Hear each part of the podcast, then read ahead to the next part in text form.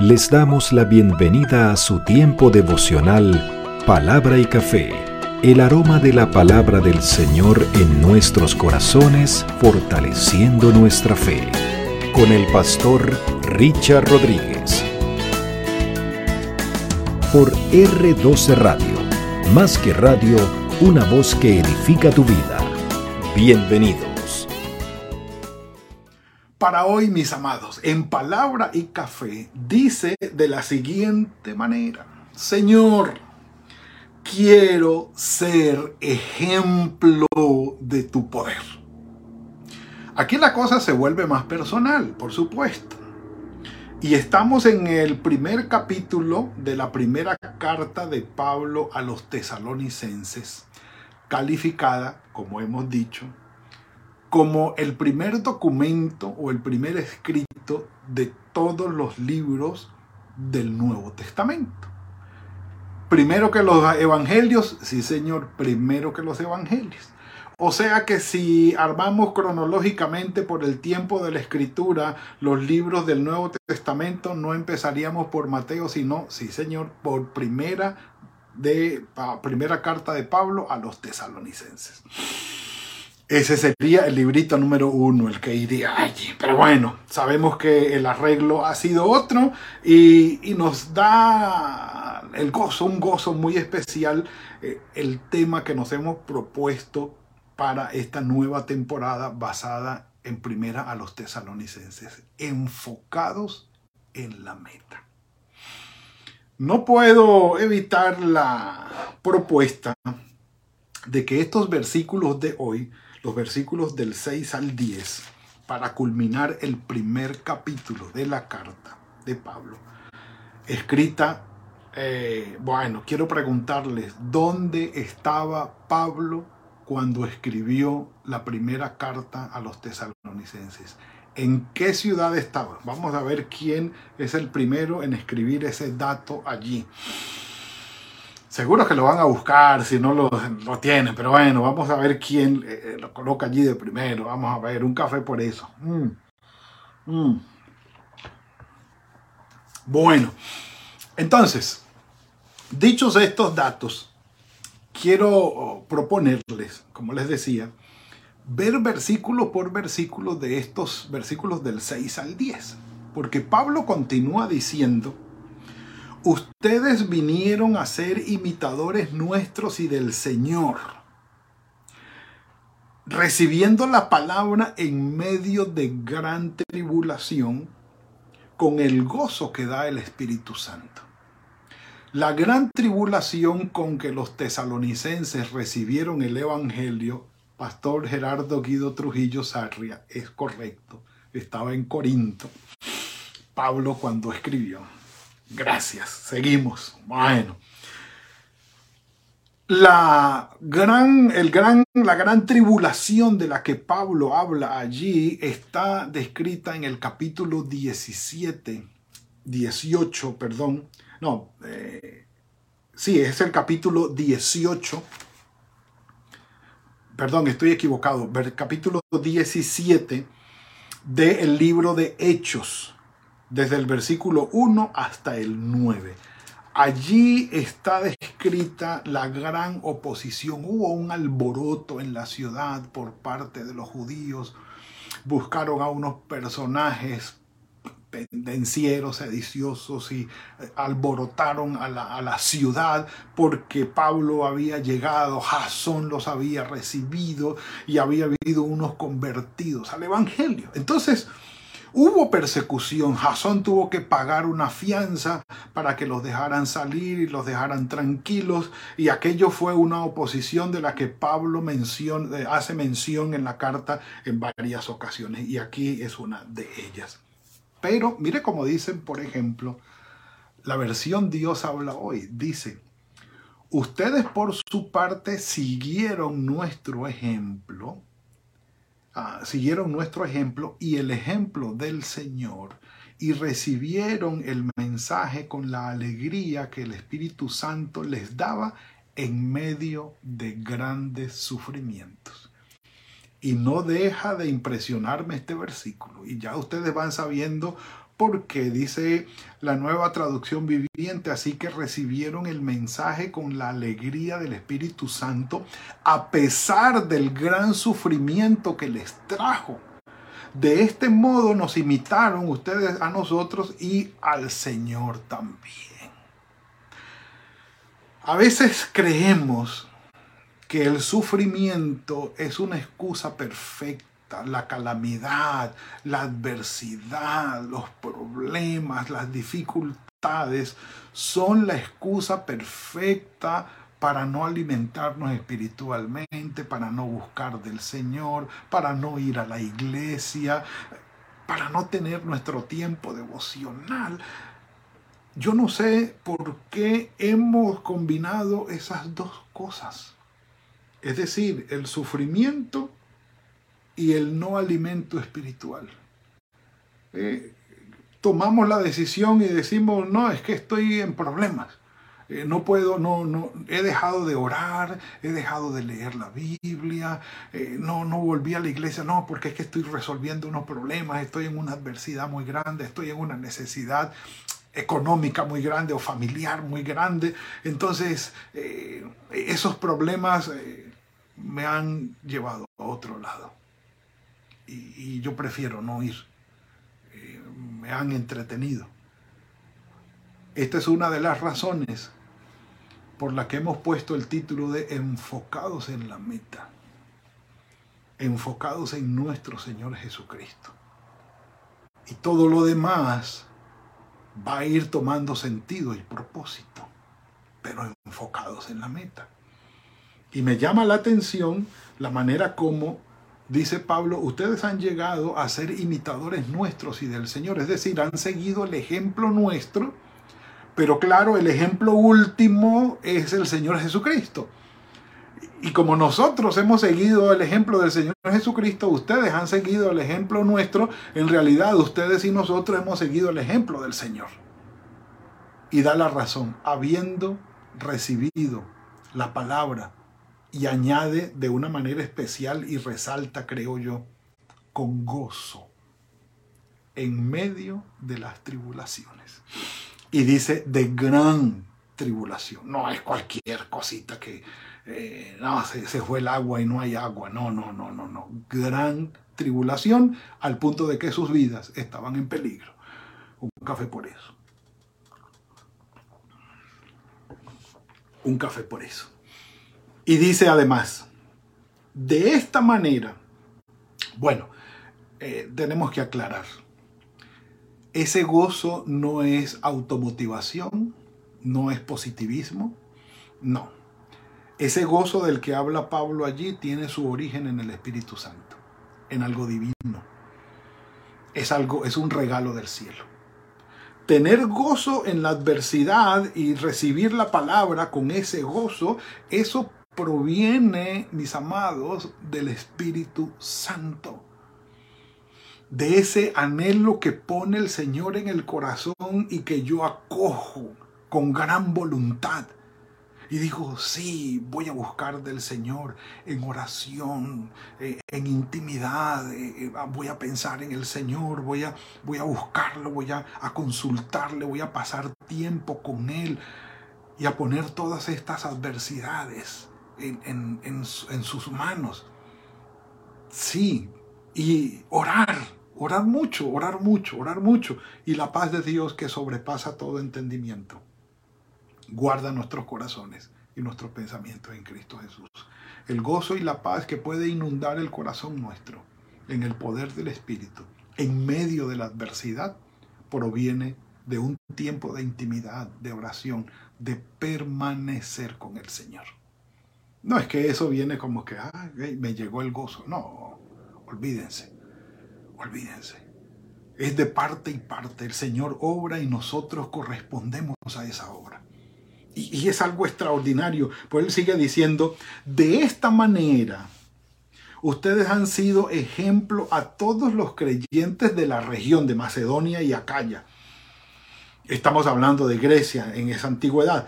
Porque, oigan como, como dice el 8, porque partiendo de ustedes ha sido divulgada la palabra del Señor. Entonces uno dice, momentico, los hermanos de Tesalónica salieron a compartir la palabra, así como Pablo, Silas y Timoteo andaban de misioneros. No, miren, pero lo que dice es, es cierto, o sea, dice, partiendo de ustedes, partiendo de ustedes ha sido divulgada la palabra del Señor, eh, no solo en Macedonia, sino en Acaya, o sea, Macedonia al norte, Acaya al sur de, de Grecia, sino también en todo lugar la fe de ustedes se ha extendido de manera que nosotros no hemos tenido que decir nada. Esto me llama la atención. O sea, esto, esto es algo impresionante cómo el testimonio de los hermanos en Tesalónica se regó. Se regó, o diríamos hoy, se hizo viral. Eh, el asunto es, ellos recibieron la palabra, hubo gran tribulación y ellos no renunciaron. Se mantuvieron firmes. ¡Ah! ¿Por qué no volviste a la iglesia? Ah, no, es que tengo problemas. Eh, ¿Por qué no volviste a la iglesia? No, porque es que queda muy lejos. ¿Por qué no has vuelto a congregarte? No, porque es que... Y siempre habrá alguna excusa. Ahora, imagínense que el gobierno diga prohibido para las iglesias reunirse será perseguido, será encarcelado, será multado. Aquellas personas, serán multadas aquellas personas que se encuentren congregadas como iglesia. Yo diría, ay, si fue verdad que se acabó. El que no iba porque se quedó dormido, porque llegó la visita, ahora con una prohibición, menos, con una persecución, menos, con una gran tribulación, no, ahora sí que menos, menos. Café por eso. En la tribulación se muestra la verdadera fe. Y el ejemplo que dieron los tesalonicenses se propagó. De tal manera, dice Pablo, que nosotros, dice, no tenemos necesidad de hablar nada, sino que las mismas personas con las que nos encontramos, ah, ustedes son Pablo, Silas y Timoteo. Qué bueno, sí, hemos oído de la fe de los tesalonicenses, cómo recibieron la palabra los hermanos de Tesalónica, cómo los recibieron a ustedes en gran tribulación y con gozo, y cómo conocemos el testimonio. Qué bueno conocerlos a ustedes, que el Señor los bendiga. O sea, el testimonio se propagó de manera tal que Pablo y Silas y Timoteo se quedaban callados, solamente llegaban al lugar, los reconocían ah, ustedes son. Y les daban el testimonio. Ah, ustedes son los de... Ya no tenían necesidad de hablar. Dice, ellos mismos cuentan de nosotros cómo ustedes nos recibieron y el poder cómo se convirtieron de los ídolos al Dios verdadero. Esa conversión, y Pablo es testigo, no la hace sino Dios en el poder del Espíritu Santo. Versículo, versículo 9. Ellos mismos dicen, cuentan de nosotros, o sea, ellos, ellos hablan de nosotros mismos, ¿sí? De cómo ustedes nos recibieron y recibieron la palabra. Y de cómo ustedes se convirtieron, cambiaron a los ídolos que estaban adorando por el Dios verdadero. Esa es una transformación espiritual, mis amados. Quienes conocemos a las sociedades de hoy que adoran ídolos, que tienen sus estatuas y tienen sus eh, representaciones eh, humanas o de figuras, eh, que tienen eh, la idolatría, que persisten en la idolatría de aún de aquella época, tienen un apasionamiento y un amor supremamente fuerte, un vínculo enfermizo a nivel emocional y espiritual con esos ídolos, con esas estatuas o con esas representaciones. Transformarlos, que sean cambiados. Yo les voy a dar el ejemplo. Eso es como querer Perdonen el ejemplo y la puntualidad del ejemplo y los que saben de fútbol saben de qué estoy hablando. Eso es como pretender hoy que un hincha, un fanático apasionado de un equipo de fútbol se cambie para el equipo contrario. No sé. Eh, conozco de el América y el Cali allí en, Colombia y sé que un caleño de esos apasionados, de, mejor dicho, de, hueso colorado, se cambie para el América, o un americano de esos bien se cambie para el Cali, o en Europa alguien del Madrid que se cambie para el Barça. Sí, o tendría que haber una obra especial del Señor para que estos apasionados fanáticos dejen ese fanatismo. Algo así. Algo así. Hay quienes se divorcian de sus cónyuges, pero no cambian de equipo. Cambian de cónyuge, pero no cambian de equipo. ¿Cómo les parece? ¿Cómo les parece? Así de tenaz es el asunto. Bueno, con ese vínculo era que estaba tratando Pablo en este testimonio cuando dice que los tesalonicenses, dice, se convirtieron de los ídolos para servir al Dios vivo y verdadero y tener una esperanza que es extraordinaria y sempiterna. La esperanza de los cielos, esperar de los cielos al Hijo del Señor, del Padre Celestial, el cual resucitó de los muertos, a Jesús, quien nos libra de la ira venidera, termina diciendo Pablo, porque Pablo va a tener en esa carta un enfoque escatológico eh, acerca del final de los tiempos. Va a hablar Pablo también. Y entonces eh, ya en el inicio, en el primer capítulo, Pablo da los primeros pincelazos de lo que va a ser eh, su propuesta eh, escatológica en la carta de hablar del final de los tiempos, de la venida del Señor Jesucristo, que es otro tema importantísimo porque nos ayuda a lo que es el sentido de enfocados en la meta, en que el Señor viene pronto, en lo eterno, no en lo pasajero en el gozo que da el Espíritu Santo en medio de las circunstancias difíciles.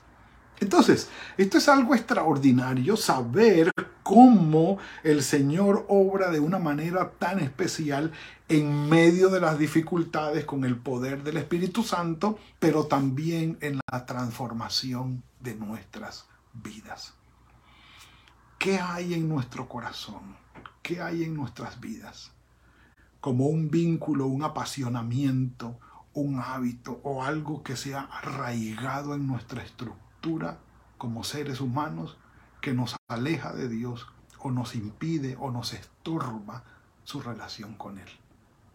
El Señor tiene el poder para convertirnos de allí y sacarnos de allí. Los tesalonicenses, la idolatría.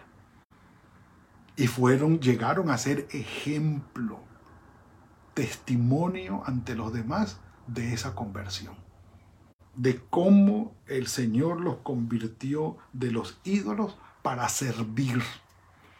Y ahí hay propósito. Allí hay propósito. Servir y esperar. Servir y esperar. Mientras espero, yo sirvo. Mientras espero al Señor que venga otra vez por mí, y por su iglesia yo sirvo. ¿Está el mensaje propuesto delante de ustedes? Sí, claro que sí. Mientras esperamos, servimos. Y el Señor lleva nuestras vidas de su mano. Mis amados hermanos, el desafío de hoy, ser ejemplo. Gozo en medio de la tribulación, recibir la palabra en medio de la tribulación. Mientras más sufrimos, más buscamos del Señor. Mientras más oposición haya, como lo veremos mañana, más buscamos del Señor. Mientras más apegados estamos a este mundo, más le pedimos al Señor que nos libre de esos vínculos y de esas conexiones que nos estorban nuestra relación con Él, que nos saque de allí y que nos lleve a mejor y que quienes sepan de nuestras vidas puedan decir gloria al Señor, porque esa persona es ejemplo. Y podemos ver el poder de Dios manifestado allí. Extraordinario, extraordinario. Padre, gracias por este regalo que nos has dado hoy. Por este desafío, Señor, por este llamado tan especial, Señor, a ser ejemplo de lo que tú obras en el ser humano en transformación, en cuidado, en vida nueva, en ser hechos una nueva criatura delante de ti, en cambios profundos y extraordinarios, Señor. Y en el ejemplo cotidiano de recibir tu palabra, recibir tu evangelio y vivir el gozo que tú solamente puedes dar en medio de las adversidades y tribulaciones que vivimos. Gracias y ayúdanos por en esto, Señor. Te lo suplicamos. Haz de nosotros estas personas para tu gloria y tu honra y que podamos corresponder a tu llamado y a la obra de tu Espíritu en nuestros corazones. Nuestro día está en tus manos. Guárdanos y bendícenos, Señor, en el nombre de tu Hijo Jesucristo. Amén y amén. Mis amados, ha sido la entrega de hoy. Que el Señor los bendiga y los guarde. Eh, que tengan un día fructífero, que el Señor fructifique el trabajo de sus manos que los guarden todo durante todo lo que resta de la semana y nos veremos mañana, si el Señor lo permite, en otro tiempo de palabra y café. Que el Señor los guarde. Gracias por compartir con nosotros este espacio de palabra y café. Hasta una próxima oportunidad por R12 Radio. Más que radio, una voz que edifica tu vida. Que Dios les bendiga.